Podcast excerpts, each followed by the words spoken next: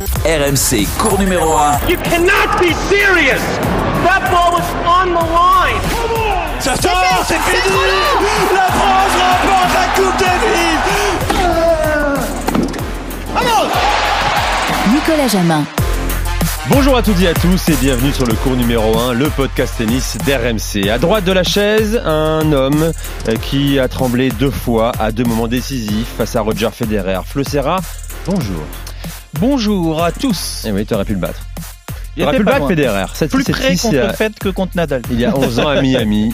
Euh, c'est quoi les scores dans les tie-breaks Euh, J'aurais dit 7, 2 fois 7-3 peut-être. Ouais, donc 7-3, t'as pas, t'as pas 7-4. du tout failli le battre en fait. Merci. Euh, à, à gauche de la chaise, un homme qui malgré ses 20 ans sur le circuit tremble encore quand il tend le micro à Roger Federer. Bonjour Eric Pas du tout, avec lui je check. Tu checkes vraiment Absolument. Même en temps de Covid. Mais on check tout le monde je- maintenant. Je peux vous le Non, mais certifier, j'ai un Tu témoin. checkes d'ailleurs. vraiment J'ai un témoin. T'as On checké check une fois dans ta vie, donc tu pas considères que qu'une tu check. fois, pas qu'une fois.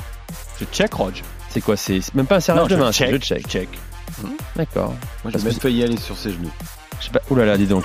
Cette voix, vous la connaissez, vous l'entendez depuis je ne sais pas combien de temps, depuis 20 ans, 30 ans peut-être, sur les ondes de Radio France, France. Info, France Inter, spécialiste tennis euh, du service public à la radio. Fabrice Abgral est avec nous. Salut Fabrice. Salut, bonjour à tous. Confrère, camarade préféré de cabine d'Eric à Roland Garros, Wimbledon. Et de chambre. New York, Melbourne, Chambré, entre ouais. autres. Euh, Fabrice est avec nous pendant tout ce cours numéro 1, bien sûr. À l'occasion, tiens d'abord question Fabrice, combien d'années sur le circuit? Depuis 1998. 23 ans sur le circuit, c'est mieux qu'Eric. Ah non. Moi j'ai commencé, moi j'ai vécu Malmö par exemple.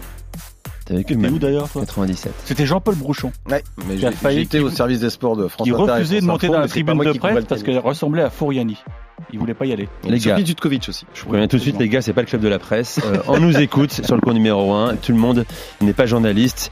Nous nous nous adressons au plus grand nombre aux fans de tennis en particulier. Tu es avec nous, Fabrice, parce que tu publies avec François Tomaso un livre intitulé Roger Federer, le plus grand de tous les temps. Un titre, une affirmation qui mérite un petit débat, bien sûr, sur ce cours numéro 1. On en parle dans un instant. Mais d'abord, l'actualité. Coup de tonnerre à la Fédération française de tennis. Oui, car Guy Forget n'est plus le directeur du tournoi de Roland Garros et du Master 1000 de Bercy. Communiqué laconique de la Fédération française de tennis ce jour qui remercie chaleureusement Guy Forget, euh, depuis directeur de Roland Garros depuis 2016 et de Bercy depuis 2012, pour son investissement et son exemplarité qui ont contribué au rayonnement de ces deux tournois majeurs sur la scène internationale. C'est tout. Deux phrases. Merci. Au revoir, Guy. Déjà, un, commentaire, Eric, sur, sur ce communiqué qui est extrêmement sommaire, laconique pour un homme qui a servi eh bien, le, le tennis français.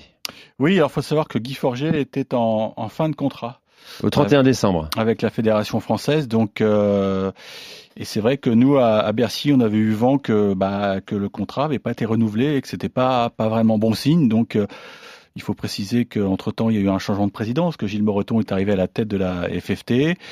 Les deux hommes euh, peut-être s'entendaient pas très bien, et puis je pense que les élus aussi ont découvert que, que Guy Forget euh, touchait une très grosse somme d'argent pour euh, pour ses fonctions et que ça a dû faire tiquer les, les élus.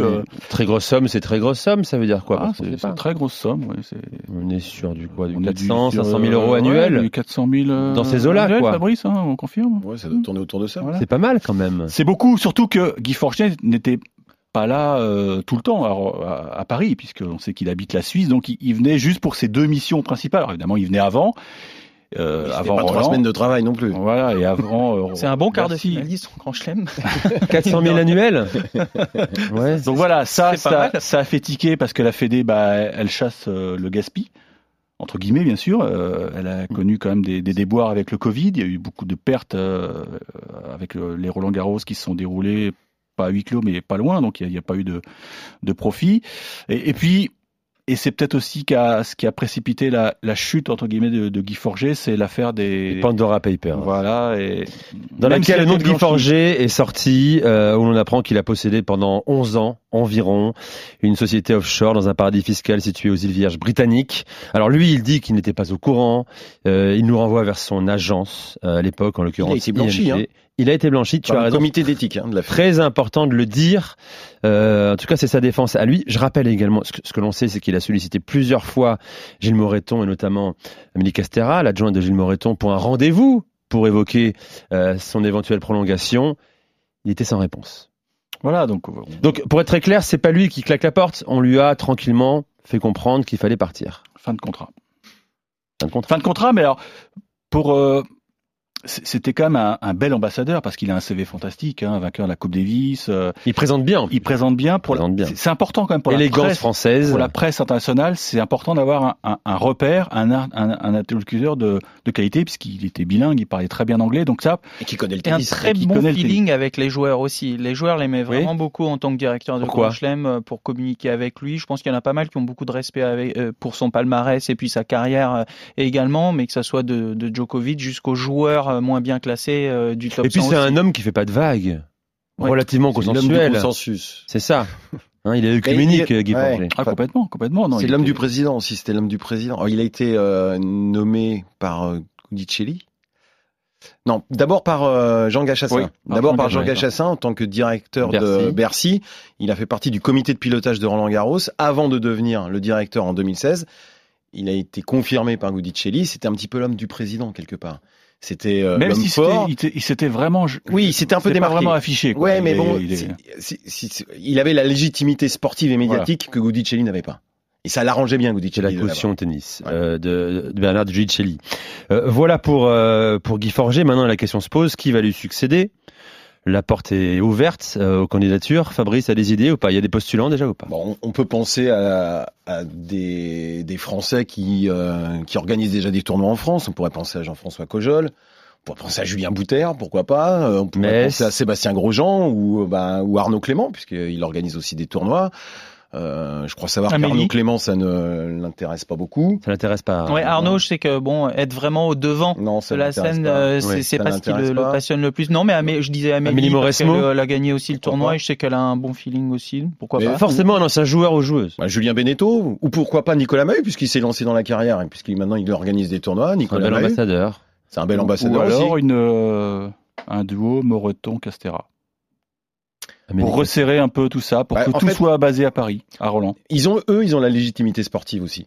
Eux, ils ont la légitimité sportive, Gilles Moreton et euh, Amélie Oudéa-Castera. Donc, ils pourraient se charger de Roland Garros et peut-être euh, nommer un directeur pour Bercy, Un simplement peu pour plus Bercy. tard, ça, ça leur laisse un peu le temps. Question pour. Eh, vous, vous aviez un bon, vous, vous le sentez pas du tout, mais euh, je sais qu'il avait un très bon feeling aussi avec Moreton en tant que joueur. Il l'a déjà été, mais c'est euh, Cédric Pioline, mais Il a été déjà été directeur Ouais, de, Bercy. Ouais. Directeur Ça de passé comment Un an seulement Plus que ça Il était avec Alain Rioux, hein, c'est ça. Rioux, ouais. ouais. Mais il avait un, il avait un bon feeling avec euh, Gilles Moreton. tête, ouais. Mais en, en clair, en quoi ça consiste, directeur de Roland Garros et de Bercy? C'est un travail de représentation euh, Il face des- à la il y a des presse réunions euh, avec la réunions, TP, euh, Il prend des télé, décisions fortes avec la programmation, avec. euh, Bah, le choix de la surface, c'est important. Ah, la terre battue. Dire on reste sur terre battue. Non, je parle de Bercy. Je parle de Bercy. D'accord. Sur gazon. Non, Oui, mais il y a la programmation, il y a les télés, il y a les négociations, tout ça avec les. d'accord, Il y a- il y a c'est beaucoup de- il y a- Il beaucoup réunions aussi. hein. Il Bon. Et, et pourquoi pas Roger Federer pour lui succéder? Il a plein d'atouts. Hein. C'est une star internationale, mondiale. Il parle il français. gagné Roland. Il est francophone. Et puis, et Eric, euh, Fabrice, il a un lien étroit avec la France, Federer. Ah oui, livre, tu le racontes. C'est étonnant, ça. C'est vrai qu'il a un lien étroit avec, euh, avec la France. Tout d'abord, euh, sa première victoire à Toulouse en 98 face à Guillaume Raoux. Ouais. Son premier Grand Chelem, c'est à Roland Garros. L'année suivante, il perd au premier tour face à Patrick Rafter. L'année Sur le suivante, Sur le courant, j'y ouais, étais. l'année suivante, en 2000, première finale à Marseille, battu par Marc Rosset. L'année suivante, en 2001, premier titre à Milan, et il bat Julien Bouter, un Français. Mm. Bon, puis après, bah, il égale le record de Sampras à Roland Garros en 2009. Et puis la seule fois où il gagne la Coupe Davis, bah, c'est contre la nous. France et à Lille. Même si son C'est- jardin. non mais c'est marrant parce qu'il y a l'Angleterre. non mais il y a un vrai lien, il y a toujours un vrai Oui. lien avec la avec la France. Il y a Non, mais toujours. Mais des- est-ce qu'il aime réellement ce pays? Parce que bon, il est, il est suisse, il est. il est de balle hein, Il est né pas à Bâle, tu au départ. quelques kilomètres, c'est un problème. Oui, mais c'est un maternité de l'autre côté de la Oui, frontière, mais- il est français. Oui, mais il est en terre euh, germanophone, germanophile. Oui, oui, bah, D'accord? Bah Oui. c'est ça le problème. Et Il a appris très tôt le français, je peux vous dire. Parce que je partageais la chambre avec lui sur les tournois jeunes. Ça m'est arrivé deux fois sur euh, Ouais. Barc-en-Barreuil notamment. Dans le Nord. savez, on avait un tournoi, tournoi jeune et, euh, et- et donc on devait avoir 12, 13 ans. Il y avait un autre Suisse aussi euh, qui a pas percé sur le circuit et lui, je me souviens, il avait des, de- des devoirs. Il était en, Roger, il était en train d'app- d'apprendre le, le, le français. Non, c'était pas Marco euh, Cudinelli, un autre joueur Il- qui a, il allait qui a gros. pas percé. C'était euh, non Sven Swinen, mais un joueur. Ah oui, qui il a pas percé celui-là. Oui, il n'y a pas personne. Et Roger avait, avait pas mal de petits bouquins. Il parlait, il se forçait à parler français. euh, enfin, il se forçait, pas s'il faisait vraiment les efforts, mais en tout cas avec un français, voilà, il, il parlait pas allemand ou anglais, il, il s'entraînait. Oui, parce qu'il il quitte sa famille euh, très jeune pour, euh, pour euh, progresser, se perfectionner, Mhm. toujours en Suisse, Mhm. euh, chez des francophones. Et là, il est perdu. Il dit J'étais extrêmement malheureux dans cette période-là. Ah oui, il il était extrêmement malheureux. Il avait besoin justement de, de ses copains de l'époque, c'est-à-dire que Hublin. Yves Allégro, c'est il vrai. est, il est extrêmement malheureux. Et le fait, et le fait en effet aussi qu'il soit euh, suisse-allemand aussi, ça le, ça le perturbait beaucoup parce qu'on se moquait souvent de lui. Et euh, il s'est forcé aussi à apprendre le français, à apprendre l'anglais évidemment. Et puis euh, bon bah après il a le, le talent à, à parler donc. Euh, C'est et- pas un français quasi impeccable. Il y a quelques euh, erreurs hein, euh, de grammaire. Ou... Mais ça passe. Mais ça passe très bien parce qu'il peut tout faire, ce garçon. Il peut tout faire. Messieurs, vous l'avez compris, on parle du livre de Fabrice Abgral, Roger Federer, le plus grand de tous les temps, aux éditions en exergue. Production. Okay, here we go. Le principal trait de votre caractère. Euh, honnête, Le principal défaut. toujours un peu en retard. Il a débuté le tennis à 3 ou 4 ans et déjà tous ceux qui le voyaient jouer étaient très enthousiastes. Le but, il est assez clair, c'est de devenir numéro un mondial si possible. c'est incroyable Grâce à la vidéo, Federer remporte l'Open d'Australie, son dixième titre du Grand Chelem.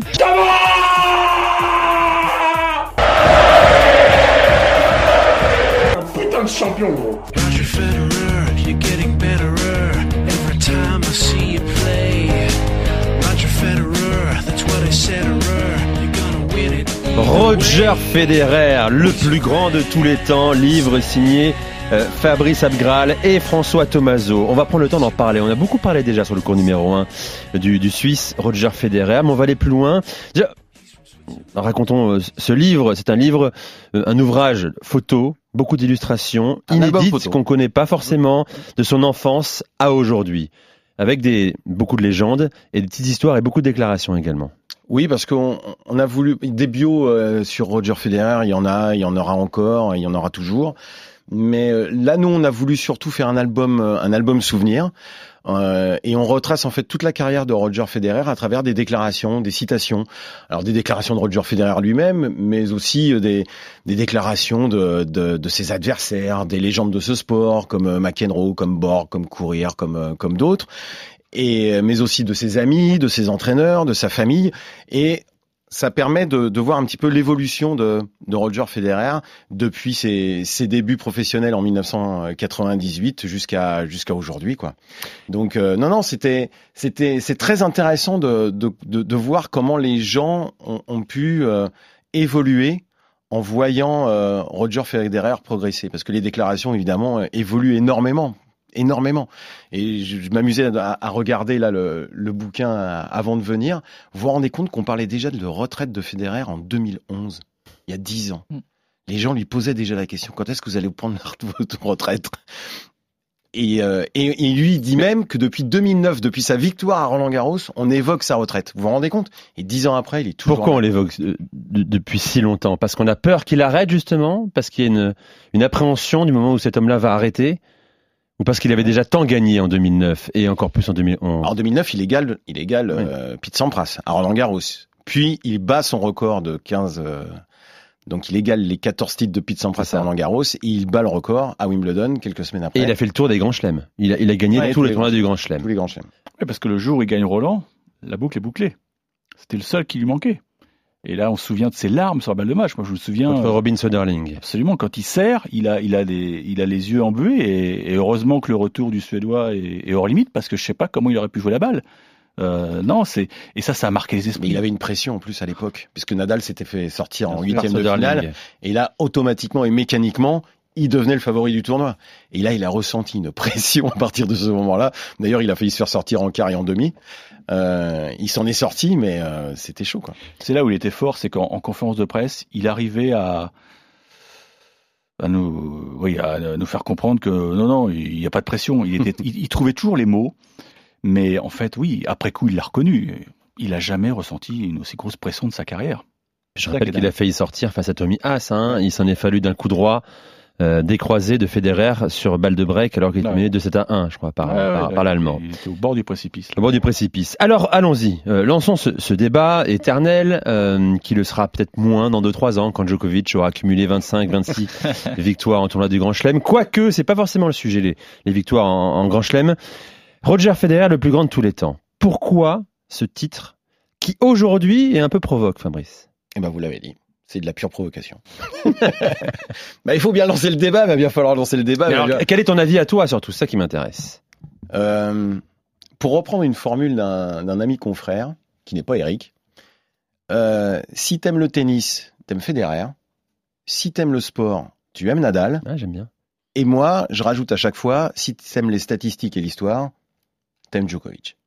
Je pense qu'on résume bien parce que je crois que Federer représente, incarne le tennis. C'est ce que dit Nicolas Escudé. Federer et le tennis.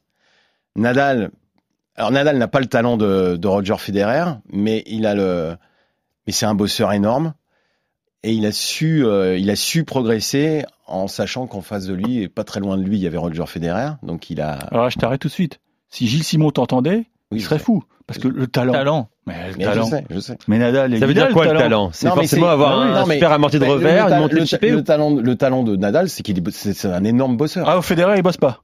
Mais si il bosse, il le dit d'ailleurs, il le dit lui-même. Il bon le dit, le talent ne suffit pas. Il faut bosser. Il faut bosser. question de la définition du talent. Gilles Simon dit j'ai autant de talent quand je défends bien et quand je galère et je Il ramène y a la une balle phrase de Gilles à 2 Simon. cm, à 2 cm des lignes Il y a alors une que je suis à phrase, 5 mètres de la mienne. c'est un- il y a une phrase de Gilles Simon aussi. C'est impossible de reproduire ce que fait Federer. C'est comme si les musiciens ne voyaient la musique que sous le prisme de Jean-Sébastien Bach. Hmm. C'est merveilleux. Parfois, quand, quand je- quand j'étais sur un tournoi, euh, moi, je, Fabrice lui était souvent bloqué dans, à faire ses directs. Moi, j'avais un peu plus de temps. J'allais sur les cours et parfois, je bloquais mon regard sur Federer, sur son jeu de jambes. Et c'est hallucinant. C'est de la danse C'est classique. un ballet. C'est un ballet. Ses jambes se croisent, s'entrecroisent, Tu toujours très 10 secondes aérien. Et tu dis, C'est fluide. Oui, c'est C'est beau. un génie. C'est un génie. C'est aérien. Donc là, on est quand même sur une, élégant. une appréciation très, très subjective. Hein. Bah oui, Ce qui nous touche, c'est plus l'élégance de Roger Federer que la puissance de Rafael Nadal. Même s'il a rattrapé son retard en termes de popularité, à force de gagner, de lutter, malgré l'adversité de Roger Federer et du public, il a réussi à conquérir Bah, Florent, sa popularité. pouvoir le- le Je veux bien que. Flo nous, nous, nous raconte un peu son, son rapport à Roger Federer et déjà cette, cette affirmation de, de Fabrice Abgral, euh, le plus grand de tous les temps. T'es d'accord avec ça? En termes de jeu, euh, Toi qui étais plus un Nadal qu'un Federer peut-être, non? Ou plus un Djokovic qu'un Federer Non, non, moi, style. moi, j'ai pas le même jeu que Roger. Au contraire, je suis plus un, un bagarreur de fond de cours et essayer d'agresser de fond de cours, donc un joueur de fond de cours. Plus un Djokovic dans Par contre, euh, le, le- le talent de Roger, je l'ai toujours admiré, mais euh, comme, comme j'ai aimé euh, des, des, jeux qui n'avaient rien à voir avec moi, comme Pete Sampras, comme euh, Edberg, mais, mais Roger, oui, c'est sa main. Quand tu le vois jouer, il va se passer quelque chose, il, il- il va sortir des coups improbables. Rafa en fait aussi, mais c'est ce jeu, il dit qu'il arrive en retard. Euh, c'est son plus gros défaut. Je peux vous dire qu'il n'est pas en retard sur le cours. hein. Sur le cours, tout ce qu'il fait, il a un temps d'avance et il prend la balle tellement tôt qu'il a le droit d'être en retard à côté si vous voulez, mais c'est là où il est, il est dur à jouer. C'est totalement différent de jouer pour moi Roger que Rafa. C'était très compliqué de jouer ce gaucher avec cette puissance, ce lift qui me bondissait euh, côté revers où là j'avais vraiment du mal. Et Roger que je joue au troisième tour à Miami où tu sais que euh, à un moment donné il veut tellement tellement jouer, faire des coups incroyables qu'il peut avoir des petits moments de flottement. Il va te faire une double ou deux, il va te lâcher un point, hop, tu peux revenir.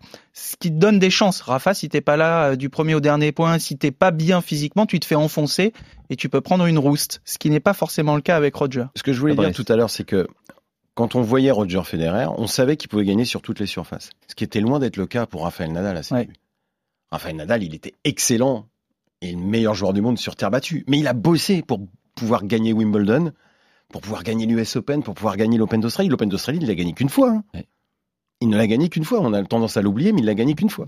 C'est sûr. Et c'est incroyable, le- la, la- la façon qu'il a eu de progresser Nadal.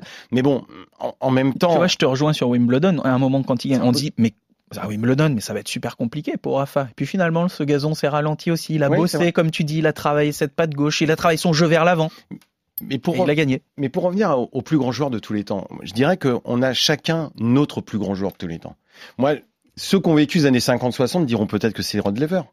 Ceux qui ont vécu les années 70-80 Björn Borg. diraient que c'est Björn Borg. Pourquoi Björn Borg? Parce qu'il a rendu le tennis populaire, parce qu'il l'a médiatisé, parce que c'était une rockstar. Et que Björn Borg, c'était c'était la référence ultime. Peut-être qu'il y en a qui diront que c'est Pete Sampras, parce que c'est le premier à avoir Mm. euh, monté le record à 15 euh, à 15 grands à 14 grands chelems. Bon, puis après, bah, après il y a le débat sur les trois, quoi. Ce qui est extraordinaire, c'est qu'ils sont tous les Ensemble. trois à 20. 20, 20, 20 et qu'on adorerait qu'on aurait. Ouais, vous vous rendez compte qu'à l'époque, Pete Sampras, on disait jamais ce record sera battu. Putain, les trois sont arrivés là. Je Les peux vous poser une question Ouais. Vous seriez pr- allez, vous avez 10 000 euros sur vous. vous êtes prêt à les mettre pour euh, à les mettre sur la table pour aller voir jouer qui? Pour aller voir jouer Nadal, pour aller voir Federer ou pour aller voir jouer Djokovic? Federer. Flo. Oui, je, suis- je- sur, sur réponds. le jeu, je Réponds. rejoins Eric, Federer. Fabrice. Ouais, Federer. Non, mais le public aussi, hein. Je vous rassure. voilà. Le public Mais non, mais le mec, Il n'y a jamais autant de monde dans les tribunes. Une majorité du public. Moi j'ai eu la chance de faire le tournoi de Bâle. C'était juste avant la finale de la Coupe Davis euh, France-Suisse. Ouais. J'ai passé une semaine là-bas. J'avais l'impression d'être euh, ouais, dans une, une salle d'opéra, quoi, une, presque, une, presque une église, quoi, une cathédrale. Quand Federer rentre dans le central de Bâle, il y a, il y a un silence qui se fait. Et, et j'ai jamais connu ça pour un autre joueur. Ce mec dégage quelque, quelque chose chose. D'irréel. C'est Ouais, une de légende en activité. C'est ouais. extrêmement rare dans l'histoire du sport. Des légendes en activité, comme l'était Michael Jordan euh, à son époque. C'est une légende en activité. Je ne sais pas si on pourra qualifier Jean Nadal et, et Djokovic de légende Ouais, ouais. euh, de leur sport. Fabrice. C'est Nick Bollettieri qui ouvre le, le livre par une citation. Et vraiment, là, il résume ce qu'est Federer et ce qu'il représente. Et je trouve que cette citation, elle est extraordinaire. Il dit, il est tout simplement impossible d'expliquer comment il fait ce qu'il fait. Le talent de Federer n'est pas de cette planète. Quoi que l'avenir nous réserve, nous devrions être juste heureux de l'avoir vu jouer. Je crois que tout beau. est. Est-ce que tu beau. peux dire ça que tout sur- est dit. Alors, Nick Bollettieri, c'est l'ancien entraîneur de Pete Sampras, Monica Seles. Ça résume très voilà. bien ce que disait à l'instant euh, Eric. Hein, C'était ça le juge de paix. Qui on a envie de voir? Qui on, euh, Pour qui on paierait pour, pour, voir, euh, euh, pour le voir à l'échauffement? Euh, Ça vous fait quoi quand vous arrivez, quand euh, Roger Federer arrive chaque année à Roland Garros? Vous êtes dans votre cabine, là, tribune de presse. Il va venir s'entraîner. Vous l'avez vu mille fois, Roger Federer. Toi aussi, Flo. De le voir venir s'échauffer. C'est toujours un événement pour vous après 20, 25 ans de carrière ou pas? Moi, De le voir réapparaître, que ce soit à l'US Open, à Wimbledon, Moi, ce qui en début de quinzaine. c'est sa décontraction. T'as l'impression que rien ne le touche. Mais j'avais été un peu, déçu une fois parce que quand le, le central de Roland est équipé de son toit, et donc euh, j'étais au bord du cours et je me disais c'était grand retour de Federer. Et je me disais tiens on va, je vais surveiller son entrée sur le cours et je me disais bah il va jeter un œil sur le sur le nouveau euh, central avec son architecture qui était qui était belle. Eh ben non, pas du tout. Il est rentré comme si c'était dans, dans son garage, non. euh, rentré sur le coup, il a posé ses petites affaires et même pas eu un regard pour le toit. Et là, j'étais déçu. Je me suis dit, mais. Et, et- et j'ai eu le- la même sensation quand il a gagné la Coupe Davis, je me souviens, à Lille? Mm. Et j'avais suivi les, les minutes qui ont suivi euh, la cérémonie. Il n'a jamais touché le trophée. Alors que tous ses potes étaient dessus, touchés. et lui, non. Mais comment tu l'interprètes tout ça justement Jean, il est pour vous. C'est cadeau. Tiens, c'est pour, le joué, personnel. C'est pour le petit personnel, je vous le donne. Et pourquoi tu aurais voulu qu'il regarde le toit de- du cours Philippe Chatrier? Mais parce que ça fait c'était nouveau. C'était nouveau et, et non, c'était, ça m'avait un peu gêné. Tu veux dire, il est à Roland Garros comme il peut être ailleurs, Ouais, euh, c'est pas un événement blasé, pour lui, un peu blasé peut-être. Ouais, peu ça, ça m'avait un peu déçu. Non, mais c'est toujours un événement de toute manière, quoi qu'il arrive. Oui, et Quand, puis il est- quand il rentre sur le cours, les gens l'attendent, il y a toujours une ovation, il y a toujours des, des, des applaudissements de dingue. Enfin, c'est, c'est, incroyable. hein. Ce c'est le seul qui déclenche ça. Une sorte de silence avant qu'il arrive également. Ouais, Nadal le déclenche à Roland Garros, il le déclenche moins ailleurs. Mais Nadal le déclenche à Roland Garros, parce que fait Nadal à Roland Garros, c'est. Silence au début, mais après, euh, quand tu t'échauffes, il y a du bruit hein, quand même. Alors que- justement, c'est- très bonne transition, Flo. ouais. hein, euh, euh, très bonne déclaration dans le livre de Fabrice Abgral euh, de Paul-Henri Mathieu qui dit le plus dur, c'est à l'échauffement quand ils égrènent son palmarès. Il vaut mieux se boucher les oreilles. En France, bien sûr, on connaît la voix de Marc Maury, speaker officiel de Roland Garros et de Bercy, qui égrène Roger Federer, né à Bâle en Suisse. Et tournoi après tournoi, il raconte son palmarès. Tu l'as vécu, toi aussi, à Miami ou pas? Ah oui, oui, il y avait du bruit. Et puis surtout qu'en plus, il avait plus, mais des cordes avant que je le joue. On était allé s'échauffer. J'avais pas pu m'échauffer sur le central. Donc on était allé, euh, j'étais allé jouer sur un, un vieux cours euh, avant de, de rentrer sur le central de Miami. Il nous avait avancé le match. Oui.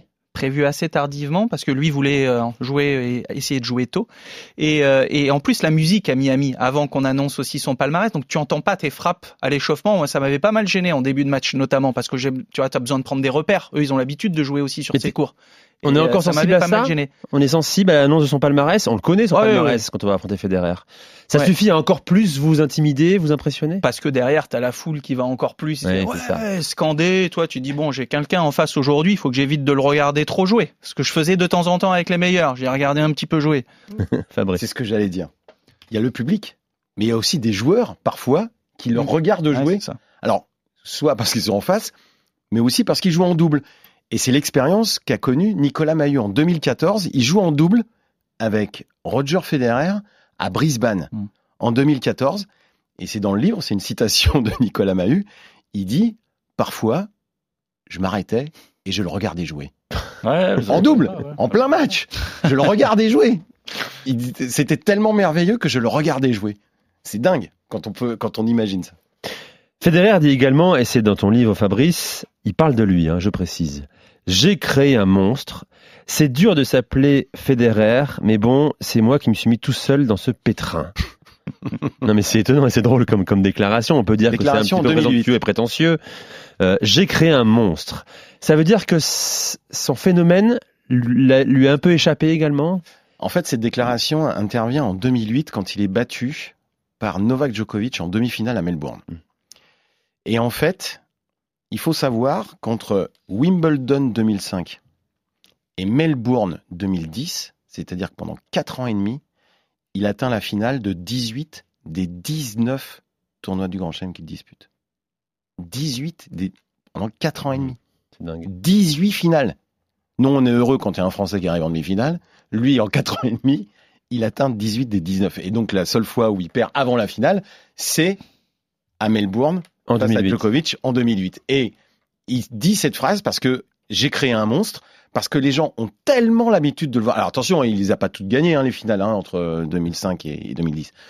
Mais il a, il- les gens ont tellement l'habitude de le voir gagner que quand il perd, ça devient un événement. Et c'est devenu un événement ce jour-là. Il perd en demi-finale. Moi, je me souviens qu'on m'a demandé des papiers en disant Oh, qu'est-ce qui se passe euh Parce que on a, on a C'est- perdu l'habitude de le voir perdre. C'était incroyable. Oui, mais c'est étonnant comme justification. Euh, je la trouve un petit peu euh, Bah, j'ai euh, créé un monstre, oui, parce que les gens. bon, prétentieux, il certes, dit- mais il y a un peu d'aigreur là-dedans, Non, non, quoi. il a- c'est pas prétentieux parce qu'il il- justement il dit aussi c'est pas normal. C'est pas normal que les gens réagissent comme ça quand je perds. Je dois perdre. Je peux pas tout gagner, c'est pas possible. Et donc le fait que j'ai beaucoup beaucoup gagné juste avant, parce que c'est en 2008 hein, seulement, hein, parce que derrière il refait des finales. Mais il dit euh, voilà, c'est les gens ne comprennent pas et c'est pas normal. Les gens devraient comprendre que parfois un joueur de tennis ça perd. Et avant la finale. Mais, mais je crois que lorsqu'il s'incline à, à Wimbledon euh, contre Urkach, je suis convaincu qu'il y a des gens qui, qui pleuraient dans les tribunes de Wimbledon. Qui a 6-0 à la fin. Ah oui, là tu étais malheureux, t'es malheureux pour lui, mais, mais t'es presque malheureux pour toi et tu te dis mais c'est pas possible quoi, c'est hum, le, le mythe s'effondre. Et comme par hasard on l'a plus revu sur un cours depuis, mais mais à Wimbledon c'est très particulier sa relation parce que c'est le premier Grand Chelem qu'il a remporté, il adore ce tournoi, il adore euh, tout le décorum, euh, jouer en blanc, enfin il adore tout dans ce tournoi et, chaque apparition de Federer sur le center court d'ailleurs il est toujours programmé sur le center court, sauf une fois où il perd sur Anderson, euh, comme par hasard, il l'avait mis sur le 1. Mais c'est c'est son jardin, c'est son jardin, c'est impressionnant. Il y a une petite passerelle entre le, le bâtiment des joueurs et le bâtiment des médias, Fabrice, tu connais bien. Et parfois, il y a des gens qui restent des heures, mais des heures, pour attendre Federer pour qu'il lui fasse un petit coucou. Et là, c'est la folie dans, les, allées de, Wimbledon. Il y a qu'à Wimbledon qu'on voit ça, je trouve. Flo, euh, on parle de la personnalité de Roger Federer. Tu as eu la chance de le côtoyer pendant des années dans les coursives, dans les coulisses du circuit ATP. Euh, quel homme est- est-il? C'est un homme discret, poli, courtois, comme on, comme on le qualifie souvent? Poli parce qu'on de toute façon on se connaissait depuis euh, depuis quelques tournois jeunes. Hein. J'en ai pas joué beaucoup en ITF jeune, mais voilà poli parce que je sais qu'il a quand même pas mal de respect pour pour tout le monde. Il a on en parlait tout à l'heure une très belle une très bonne confiance en soi, mais poli avec tout le monde. Ouais, mais comme Rafalé également, poli avec tout le monde. Mais Roger, oui, il a il invite d'ailleurs des joueurs à, partager ses entraînements avec lui en Suisse. Je pense à euh, il y avait Pierre Huguer Notamment. Il y a un plus jeune Français récemment aussi qui est allé avec euh, Boris Valéjo qu'on avait eu là, capable de parler avec les jeunes, de transmettre aussi. Et, euh, c'est ce qui ressort de Roger parfois il est capable de passer des coups de gueule aussi quand il y a des choses qui lui conviennent pas. Je me souviens d'une petite anecdote à Miami. D'ailleurs, ça m'avait, en réaction sur le cours, ça m'avait un peu choqué, mais j'ai compris euh, après pourquoi. Parce que vous savez, à Miami, on a un, resto français dans lequel on se retrouve un peu entre nous tous les soirs euh, à Coconut Grove. Et, euh, et euh, Stéphane Vivier s'occupait, le kiné de l'ATP, s'occupait de Roger à l'époque. Et les, les personnes du resto nous demandaient des places pour venir voir jouer le match au troisième tour. Et Stéphane me dit, moi j'en avais droit à quelques-unes, Roger beaucoup plus. Et nous dit bon, on va essayer de, de, de, faire plaisir à tout le monde et j'en prendrai sur le quota de, de Roger. Et donc euh, on arrive à avoir des places et le lendemain le match assez accroché dans les deux manches, hein, 7-6, 7-6. Mais 7-6 au premier, je reviens, c'est assez serré, je débreak. Et euh, puis il y avait toujours les, les deux personnes du resto qui m'encourageaient, qui m'encourageaient tout le temps, allez, allez, allez. Et au bout d'un moment, Roger qui dit bon, vous deux, si je vous entends encore, je vous fais évacuer du stade. Sérieux? Ouais, ouais. Mais en fait, j'ai compris parce qu'en fait, ils avaient eu les places dans le box de Roger. Et, et au bout d'un moment, il, il, il, comprenait pas. Il, avait, il comprenait pas pourquoi ah, il y avait deux personnes aussi qui le qui l'applaudissaient tout le temps alors qu'ils n'étaient pas peut, dans le. Il, peut, il, il peut être assez sec. Il hein. peut être assez sec. Parce qu'il est, aussi, vous dire. il est aussi, il est aussi un peu rigide, non? Il lui faut son confort, ses privilèges également. Euh... Il les a gagnés, hein, ses privilèges. Hein. Je les ah, conteste C'est un homme d'État, hein. quand il se déplace, c'est un homme d'État, hein, mais il les a gagnés, hein, ses privilèges. Hein. Bon, on les a plus entendus. C'est sûr que finir avec si, mon truc, si mais... il dit à, au directeur de l'Open d'Australie, j'ai pas envie de jouer demain parce qu'il va faire 40 degrés, je pense qu'il est écouté.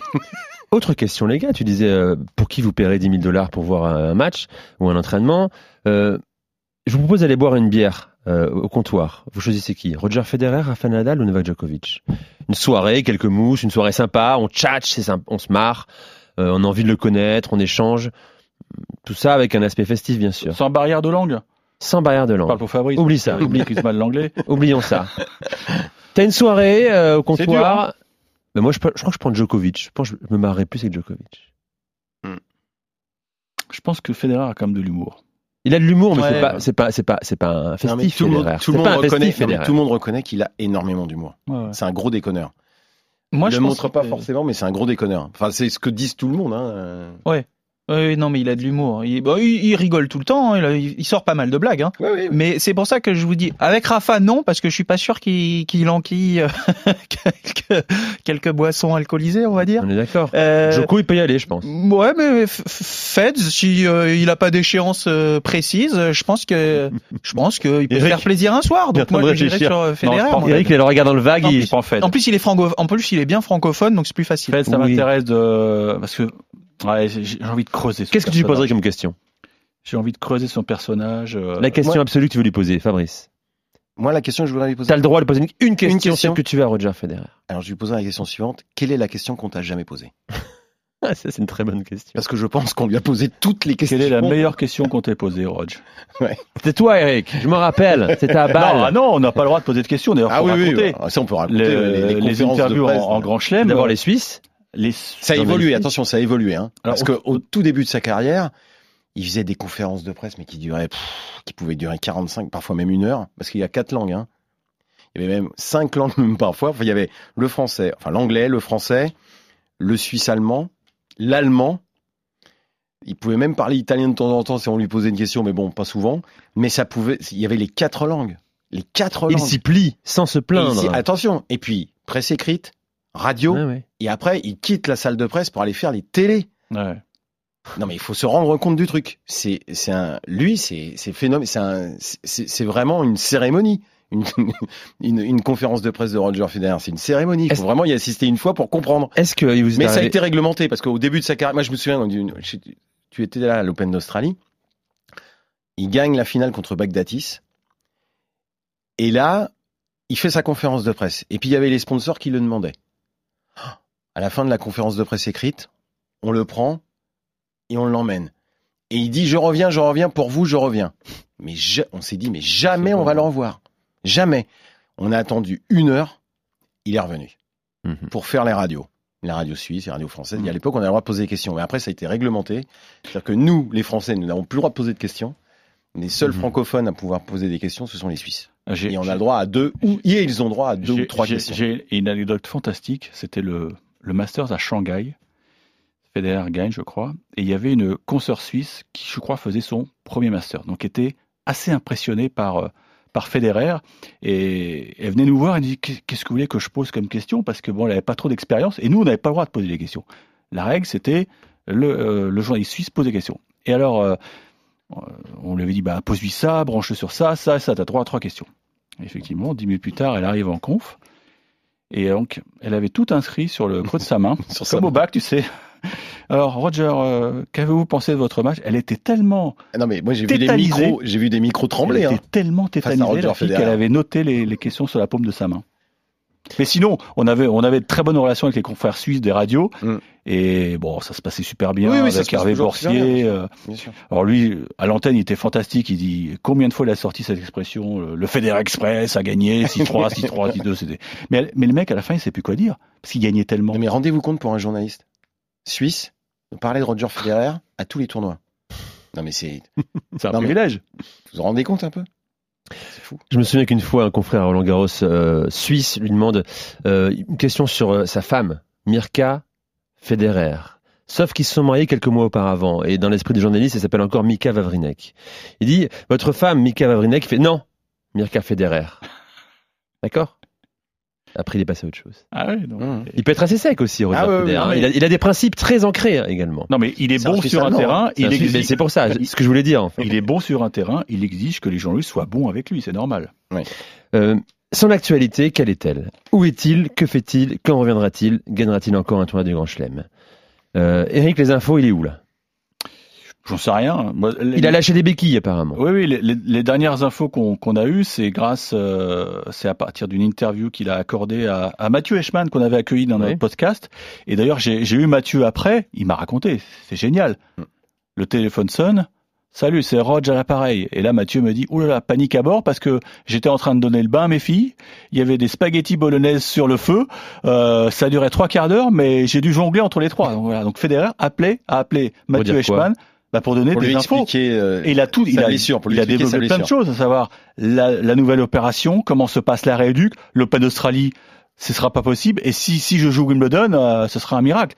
Et donc il a appelé Mathieu Eschmann. J'ai eu aussi Mathieu Eschmann, il m'a raconté comment ça s'était passé. C'est en fait c'est son agent qui l'a appelé, Mathieu Eschmann, pour lui dire bon, on n'aime pas trop ce qui se dit sur sa blessure. Euh, Roger a envie de, de s'exprimer. Alors il dit bah, ok, pas de problème. Puis Mathieu Eschmann, il le connaît parce qu'ils ont joué en junior ensemble, ils étaient ensemble Oui, là, au centre de formation. Donc ils se connaissent très très bien. Donc il voudrait te parler. Il dit bon bah d'accord, donc il, il raccroche puis il attendait tranquillement que euh, on le rappelle pour lui donner un numéro de téléphone pour bah pas du tout, c'est ce que dit Eric en effet. Roger Federer direct l'a appelé, il était dans sa cuisine avec ses enfants et il a fait l'interview comme ça et euh, donc je lui ai posé la question à Mathieu donc euh, maintenant tu as le téléphone de Roger Federer, il me dit oui. Aujourd'hui, Ah, il a téléphone. pas appelé en masqué? Ah non, il a, il a le téléphone de Roger Federer. Donc je lui ai dit, c'est le numéro de téléphone le plus important de ton répertoire. Il me dit, indiscutablement. Un des plus importants du monde, euh, bien sûr. Alors, il sera pas l'Open d'Australie. Tiens, j'apprends euh, maintenant, là, c'est tout chaud, que selon nos confrères de l'équipe, des joueurs et joueuses qui ne sont pas vaccinés ou complètement vaccinés pourront jouer l'Open d'Australie quand même, euh, grâce à une exemption médicale, un certificat d'exemption médicale, ce qui veut Novak dire que Novak Djokovic a son boulot. a dû très bien travailler en coulisses, hein, le leader syndical du circuit, et euh, donc a priori sera l'Open d'Australie. Voilà tout. pourquoi il figure dans la liste des engagés de, à à la la TP Cup. Eh, Exactement. Voilà pour Roger Federer. Je vous rappelle ce livre euh, qui sort Je peux, actuellement. je peux simplement citer Vas-y, vas-y. Marc Rosset, ça sera le mot de la Ah fin. oui, bien sûr. Marc Rosset qui dit, pour terminer, quand Federer arrêtera de jouer au tennis, on ira tous au pub et on terminera toutes les bouteilles de schnapps, de kirsch et de grappa pour oublier qu'il n'est plus là. Il faut pas qu'il arrête. Ils sont amis vraiment les deux ou pas? Ah, Marc Marc Rosset Rosset, très particulier. Hein. Ah non, non, Marc Rosset, mais ils sont, euh, attends, mais ils sont comme ça, ils sont Ouais, ouais. la vie à la mort. C'est une très belle phrase. Puis il n'a pas attendu la retraite et- de Federer pour, pour lever le coup de Marc Rosset. Et il a raison. Hein, il a raison. Fabrice Abgral, Roger Federer, le plus grand de tous les temps aux éditions En Exergue, à retrouver dans toutes les librairies, toutes les plateformes hein, de e-commerce. Merci Flo Serra. Avec plaisir. Merci Fabrice. Merci Merci Eric. Et on Merci. termine en musique sur Roger Federer qui s'était essayé à une reprise des Beatles. Écoutez.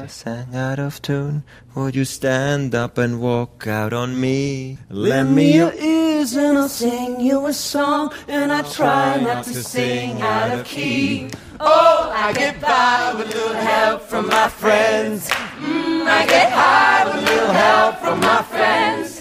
Mm, I'm gonna try try with a little help from my friends. Do you need anybody? I need somebody to love. Oh, I get by with a little help from my friends. Mm, I get high with a little help from my friends. Ooh, I'm gonna try with a little help from my friends. Yes, I get by with a little help from my friends. A little help from my friends.